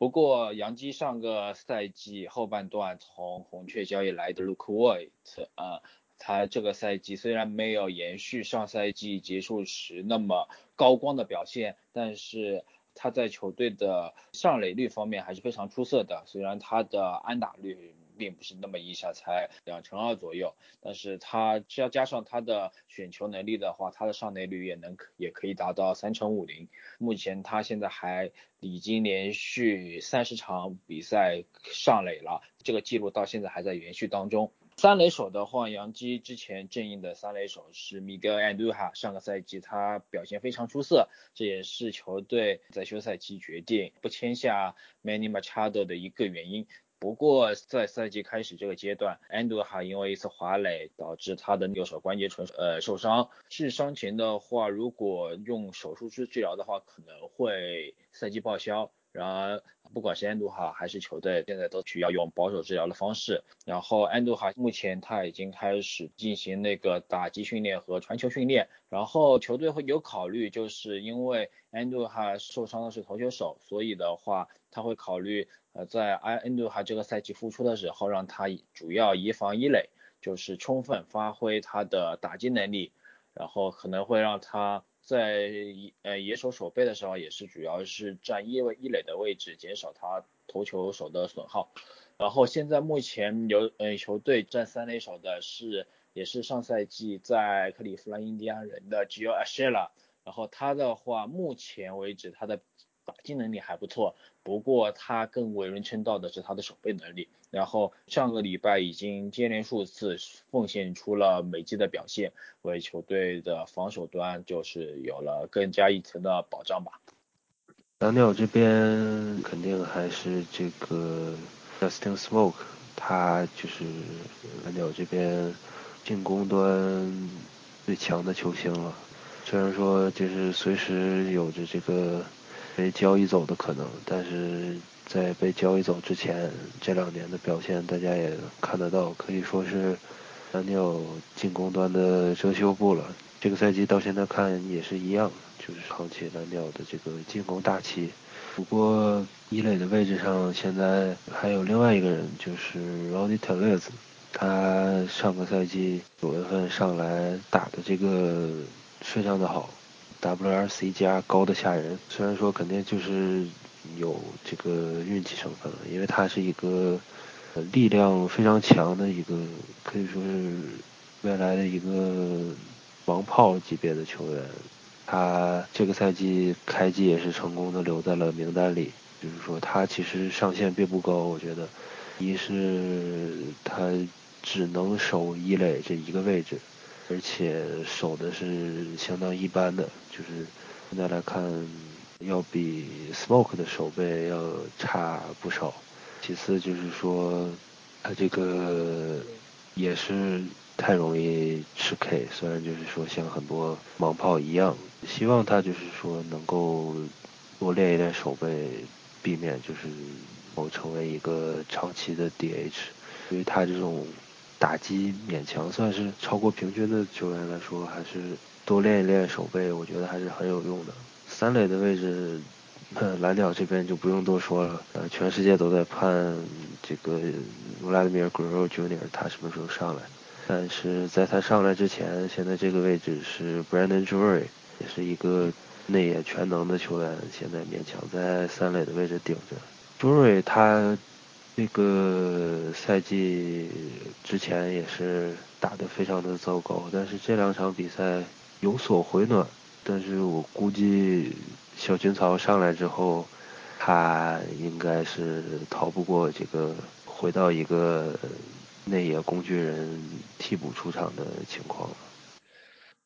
精英这边的一三垒就是一垒上，当然是这个最近流量很多的 Chris Davis。三垒是从勇士队捡过来的 Rio Ruiz，其实他的打击水平也很有限，他的手背也很有限，所以反正但是在精英目前的状态上，先是凑合着用吧。然后就可以重点谈谈这个 Chris Davis。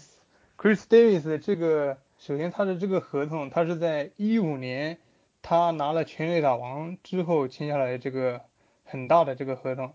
一六年其实他的。呃，表现感觉还是很正常的，就是虽然说打击率他的打击率是不高，但是还是能送出大概非常稳定的全垒打表现。但是从一七年开始，他特别是受过了一个手指的伤势，就是整年都是有这一个手指伤势，所以说从一七年开始之后，他整个人就是一个就雪崩式的下滑，就是开始我还是觉得他可能是因为有伤。所以说不能完全发挥，但是直到了去年，大家才知道，就是真正发现了 Chris Davis 现在已经是算得上是联盟中表现最差的一个野手了。Chris Davis 主要问题还是在于，第一，他是本来就是一个挥大棒的一个球员，随着年龄的增长，他的这个棒速，他的这个反应都是有很明显的下滑。再加上现在联盟中这个移防布阵的这个东西，对于这种拉打的左打的是更不友好，所以说他有很多是比较扎实的球打出去都是会进入到对方的布阵当中。再加上 Chris Davis 确实这个合同也是比较尴尬，对精英来说他也是完全没有办法，所以说这个方面他也是就是精英未来路上的最大一个绊脚石。接下来说二游，那么光芒的二游呢是位置相对来说比较固定的，呃，二垒手是 Brandon Lowe，是光芒比较罕见的用了一个提前的续约，两千四百万六年的，看来金额比较小，那对光芒来说是大投资了，把它给呃提前延长下来，就是说明光芒对他非常的看好。到目前为止，他也是光芒全队里胜利贡献值最高的，不论是防守还是打击都是相当的给力，可能。你现在还不太清楚他的名字，因为就是说是一个一个比较新人的，但是我觉得到今年结束以后，我有信心大家会在整个 MLB 的二垒手里面会觉得他是有他的一席之地。那么游击手威廉·戴姆斯呢，也是球队悉心培养的一个球员，对他的。上限还是比较看好，但是打不打得出来，我也没有完全的信心。但目前为止还是一个算合格的游击手吧。那另外再顺便提一下，就是刚才讲三垒已经提到了，球队里面有好几个内野手，其实都不错。我就只念一个名字吧，Joey Wendell、Daniel Robertson，然后 Matt Duffy，呃，还有一个 Aurora，就是这么几个内野手，呃，实力都不差。但是因为现在内野有点人满为患，所以可能就变成。像工具人一样到处挪来挪去，但是其实他们也是不差的那些手。红袜三个 Bogas 是比较稳的，他这两年的表现吧，有点像进入了瓶颈期，很难有一个突破的这种感觉，但是还是比较信赖的。红袜这边最大的问题，他是二垒手，他的二垒手今年 Dustin Pedroia 本来是复出的话。预期目前为止看呢，他还是要回去伤病名单里躺着了。他的这个膝盖的伤病的恢复不是很理想。红袜从小联盟呢，他召上了林子伟，然后林子伟的打击表现目前为止看是打线的一个断层，实在没有办法呢，红袜又只能叫上了农场的大沃查维斯。目前为止看，第一次登场呢表现还可以。然后红袜整个未来可能一段时间内，二垒这个位置就要仰仗这位呃菜鸟。洋基二游位置的话，目前是目前游击手是 Gleyber Torres，然后二垒手的话是今年新签约的 DJ LeMahieu。LeMahieu 的话，他的打击形态的话就相当契合目前洋基打线的需要。首先就是洋基打线的话，以强力打者居多，会大爆的居多。然而 LeMahieu 就是典型的那种 pitch to contact，就是他不并不追求长打，但是他能稳定的就是打到球，然后的话可以做推进，也可以有比较鸟安的贡献。而且 LeMahieu 他在防守端的话，他是公认的金手套级的。防守球员，这对于洋基内野防守来说是非常有保障的。然而格雷布托雷斯的话，作为就是去年在新秀期打得非常出色，然后今年的话。到目前为止，他也是啊，洋基硕果仅存的去年的先发球员之一。他的相关的不管是长打还是守备的表现的话，也都是有进步的空间。然后目前杨基的话，现在就是在等 Didi Gregorius 他在上赛季结束时候做的 Tommy John Surgery 什么时候可以复出？这样子的话，杨基这样的那个二游方面的阵容厚度的话，还是非常充足的。然后我要就会有非常大的余地来做调配。蓝鸟队的二游呢，一个要说的肯定就是 Freddie Galvis，他也是蓝鸟休赛期实验的一部分，从教室签下来的一个自由球员。他现在看来就是蓝鸟队这个赛季最大的一个惊喜。他在游击的这个位置，可以说。攻守俱佳，然后打出了一个令人非常惊艳的这个水平。无论是长打还是美技，他就是怎么打怎么来。现在看，他已经做到了这个呃，成为蓝鸟前面棒次的一个球员。二垒的位置呢，最开始开季的时候，蓝鸟用的是 Louders Gurriel Jr。呃，但是他表现的是非常的惨，slump 一阵之后，球队选择将他下放，然后从三 A 转上了另一名自由球员，比较出名的识别度比较高的 nerd power Eric Sogard，就是眼镜仔，他呢上来打的这几场比赛非常的吓人。打得非常的好，虽然说这个水平不会持续太久，但是我觉得现在二游的位置用 Sogar 跟 Galvis 这两个人是绝对可以够用的了。包括像替补上有交易 Kevin Pillar 换来的这个 Allen Hansen，然后三 A 不光有小 Grill，还有另一个在大联盟打过球的 Richard Urania。还有像 Bobby Shet、Kevin b i g o 这样的，明年可能会上来的大物，二游的位置，蓝鸟队这边是其实是非常充裕的。精英的这个二游方面可以说是比较的惨，就是无论是现在大联盟上用的呃 Villa、Rich Martin，还有这个 Hanser Alberto，而且那个球队在那个小联盟上这方面的储备也是比较弱的。那维拉这个是大家也比较熟悉，他是以速度见长的一个球员。好在维拉本赛季的表现有的时候还是比较 clutch 的，就是为球队还是做出了一些贡献。威什马林是冬天从规则五选秀中从运动家选挑来的，他之前是一个首轮秀，但是他是完全基本上没有什么长打的能力。这本赛季呢，而且到了精英队之后，这个表现也是比较一般。阿尔伯托也是本赛季。加盟了一个新援，所以说精英这个二游方面还是比较弱的。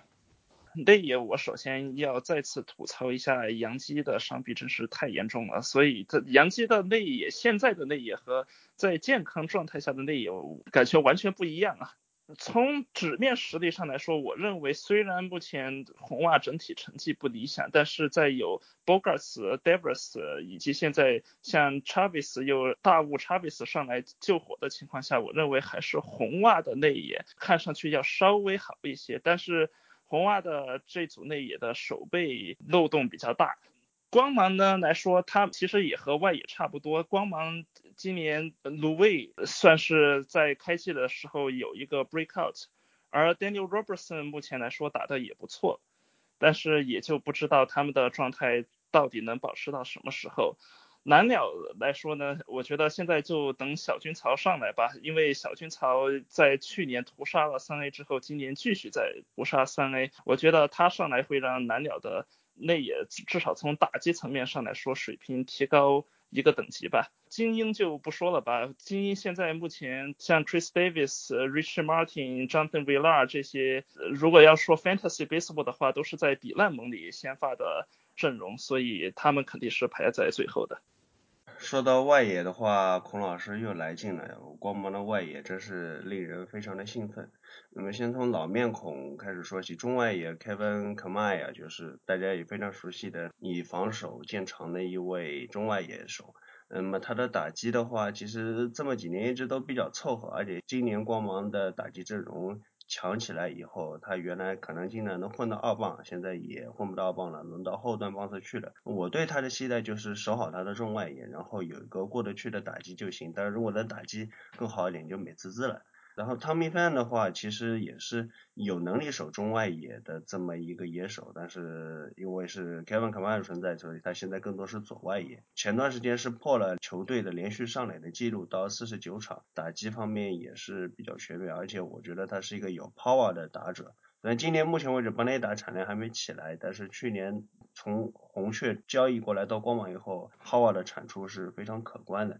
目前也是稳稳占据球队二棒的位置。但是就最近几场的话，如果大家看比赛的话，会可能非常绝倒，就是关键时刻他经常跑垒死掉，希望就赶快解决这个问题吧。我觉得他的跑垒其实还是非常好的，就是在有一些队友打出球的时候，他能够通过比较机智的跑垒，尽可能多跑一个垒，就这就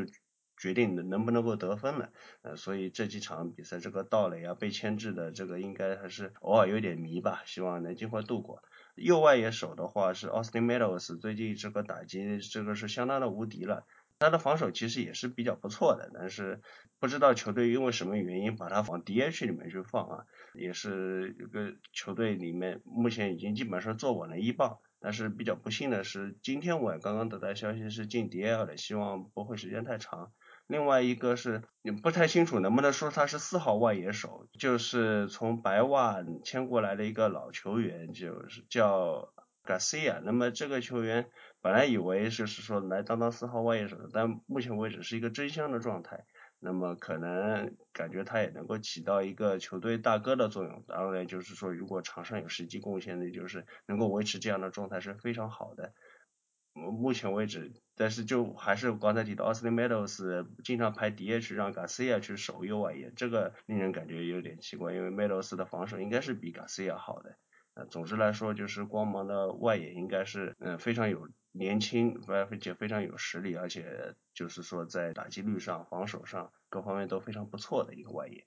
红袜的外野的状况的话，呃，现在看确实是因为 Mookie Betts 的他的这个状态。目前为止还没有调试好，然后我们都知道上个赛季呢，Mookie Betts 和 J.D. 马丁内斯这两个 MVP 的候选人是去年红袜常规赛包括季后赛有非常强大实力的后盾。现在 J.D. 马丁内斯表现一如既往的优秀，那么 Mookie Betts 这个他的状态的回暖也可能会标志着红袜反弹的开始。但就 Benintendi 呢，他的表现还是很稳定的，所以这个不必担心。但最主要的问题就是红袜这边在呃 GBJ，就是上个赛季在世界大赛包括淘汰太空人的比赛中有非常呃神奇发挥的这个 GBJ 呢，他的打击能力看在红袜的打线中也确实是一个断层，所以红袜这条打线呢。在捕手位置，在 JBJ 这个位置上，包括之前在二垒位置上，都有一定程度的断层。二垒叫上来了农场大雾，那么外野目前来看，JBJ 这个打线断层，还是只能让他就存在在那里。这个真的是没有办法解决，他的打击是不用指望的。虽然他的防守很好，所以红袜的打线中有这样一个打击断层的存在呢。也非常影响红袜的安打的串联，所以就这个样子来看的话呢，红袜这个外野的话还是竞争力上的，我觉得存在一定的问题。现在就是主要是看 m o o k i b e t s 能够什么时候能够强势反弹吧。嗯，杨基的外野的话，如果就是全员健康的话，还是相当可以的。中外野小杨人 Hicks 攻防兼备，然后左右外野的话，一个 Stanton，一个是 Judge，这火力绝对是不用说的。然而这三位外野手现在全部躺在伤病名单，再加上之前就一直躺在伤病名单的 Jacob Ellsbury，这使得目前洋基的外野阵容简直就是。啊不堪入目。中外野手啊现在还是老将 Blake Garner 在手，然后左右外野的话分别是一个是从今年开赛之前刚刚从洛奇交易来的 tauhman 还有一个是赛季初期在三 A 起步的 Clean Frazier。啊，当然了，目前 Clean Frazier 他的表现还是相当出色的，呃，目前已经在不多的时间里面已经打出了五支全垒打，然后他的打击率也是在三乘二三左右，呃，是呃，目前他的表现绝对是超出预期了。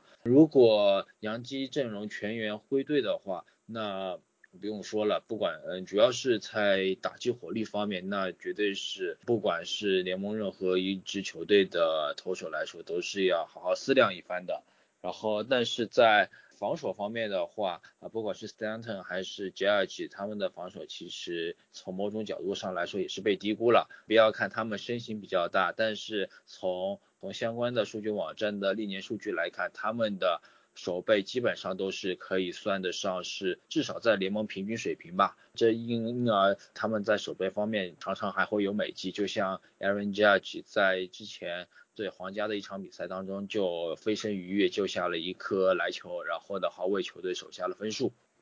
蓝鸟外野这边呢没有内野的深度，他们交易走 p l a r 这个。粉丝最爱的球员的确是受到了不少的批评，但是我觉得是很划算的买卖，因为普二这个球员他非常的忙，然后长打能力又很一般，守备方面呢虽然说高光多，但是呃真实守备数据其实并不好看。送走皮拉尔之后 g r i c h 就被挪到了中外野的位置。Richard，我是很看好他这个 breakout 的这个赛季，现在也是被放到这个球队三棒的位置，希望他就是说这个赛季能打出来吧。左外野 Teoscar Hernandez 是一个呃很有趣的球员，他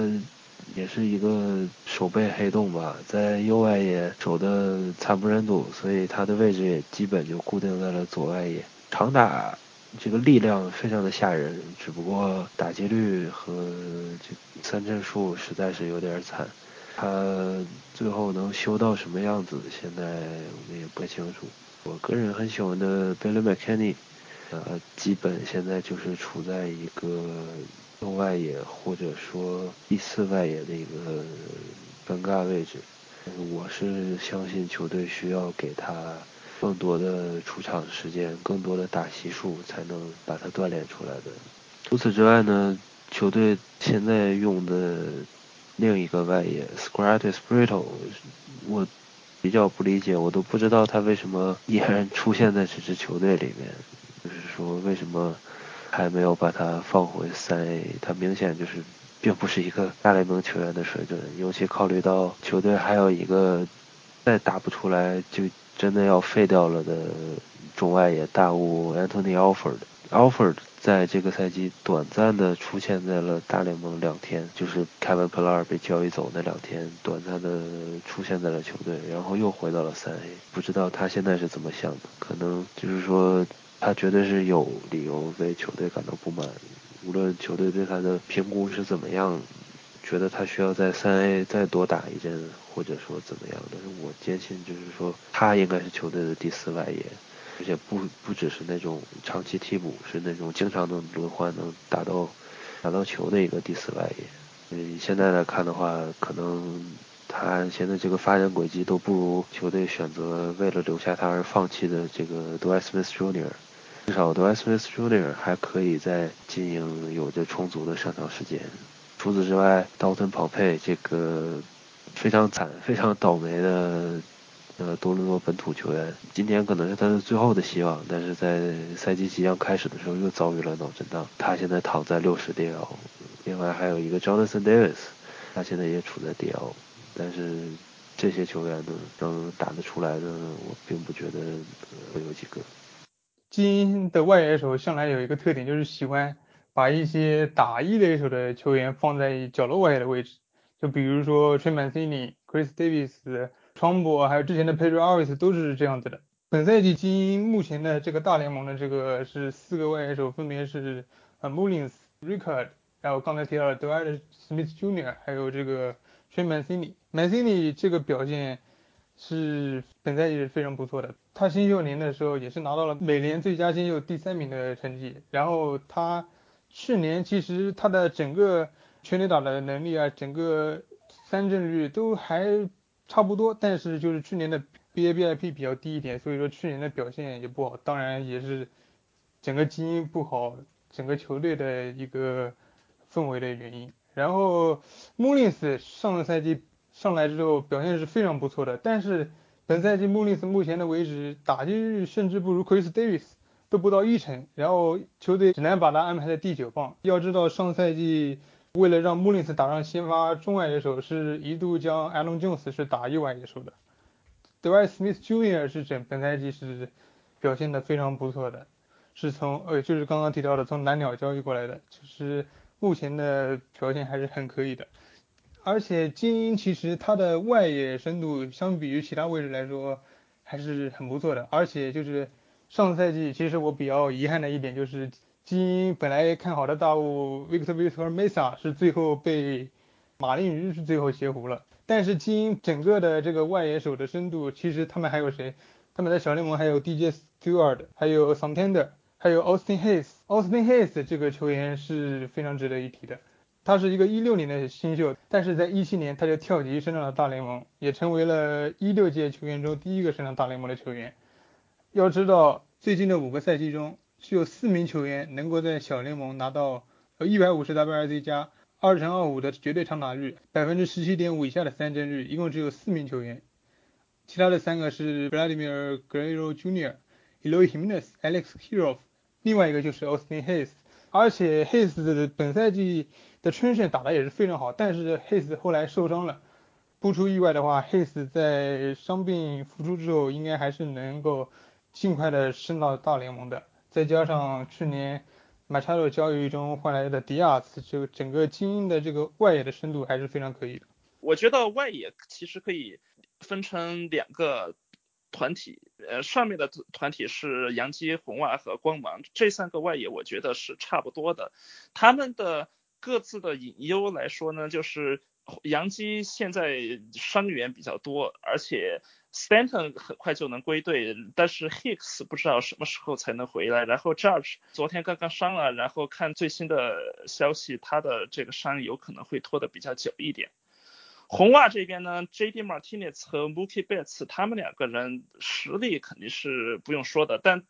打到目前为止的，尤其是 Mookie Betts 他的状态非常的差。红袜如果打线想要有所起色的话，Betts 找回状态将会是一个很重要的部分。至于光芒，目前来说没得说，Austin Meadows 开季这个状态猛如虎，打出来的成绩像。标准化攻击指数一百九十四啊，完全是朝着 MVP 的节奏去进行的。但是 Meadows 刚刚也受伤了，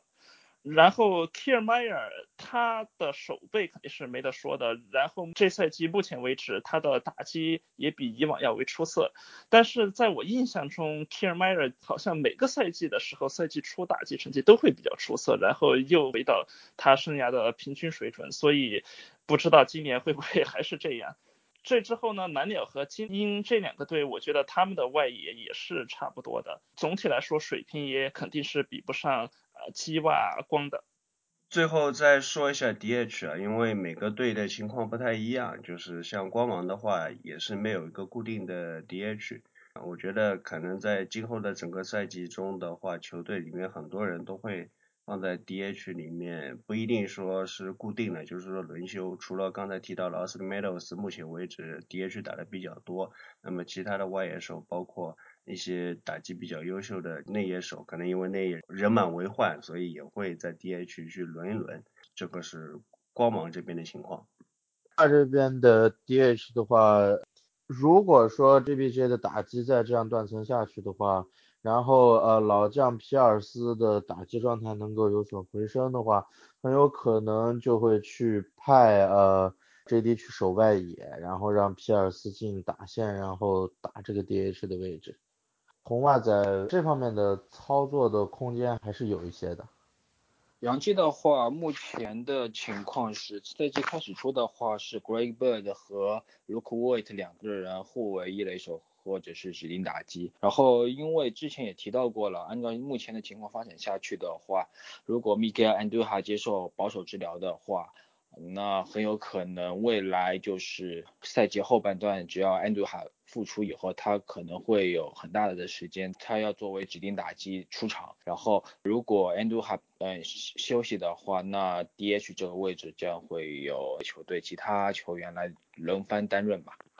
蓝鸟这边也有固定的 DH，就像 Rowdy Tellez、Justin Smoke，包括像 Vladimir Guerrero Jr. 他上来之后，然后还有外野的几个人，像尤其是 Randall Grich，他们几个就会呃轮着来当 DH。我觉得对一支现在不需要强棒的球队来说，这是已经是最好的结果了。嗯，如果全员健康的话，基因这边的 DH 应该是 Mark Trumbo，然后 Mark Trumbo 目前是受伤的情况，所以说暂时是由 Renato Nunez，去年后期是主主力三垒手的这个球员，是目前是长时间的打一个 DH 的位置。Nunez 的这个长打能力还是很不错的。特别是昨天在和双城的 double hitter 中，当天是打出了三支全垒打，而且基因这个 DH 的时候也是不太固定，有的时候 Nunez 也会是在 Chris Davis 不打的时候打一个一垒的位置，可能让 Mancini 来打一个 DH。好了，今天我们五位老师说美东这个说的是非常痛快，基本上是按这位置。逐个逐个讲下来啊，其实如果要再说细的话，还能说更久的。但是我们节目时长关系，关键也是我们后期剪辑的问题，我们是承受不了更长的节目时间了。不过不要紧，赛季很长，以后还有的会聊到一些具体的话题，我们也还会请薛老师来做客。好的，呃，迫于时间关系，这一期就只能跟大家说这么多了。感谢孔老师的邀请，非常高兴能够再次来到这个节目，期待着下一次和大家再次相见。最后，请魔老师带来一段 NFL 近期的消息汇总。本周橄榄球的内容比较少，因为我们考虑到了下周是这个。选秀，所以我们呢就会把选秀的内容放到下期节目再讲。而本周我们聊下上星期联盟刚刚发布的一九年的赛程啊，我们这次会呃不拿这个我们以往的以按照上赛季球队的胜率来做一个赛程分析，我们拿这个著名这个数据网站分析的这个 Warren Sharp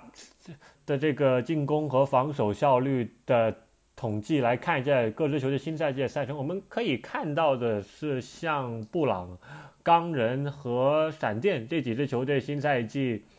碰上的对手的进攻防进攻和防守效率相比较起来的话，这三支球队会在一九年会拿到一个比较轻松的赛程了。而尤其是这个布朗，假如把一八年和一九年两两个两年的这个布朗。对手的进攻和防守效率做个比较的话，我们可以发现布新赛季布朗、比尔和这个孟虎这三支球队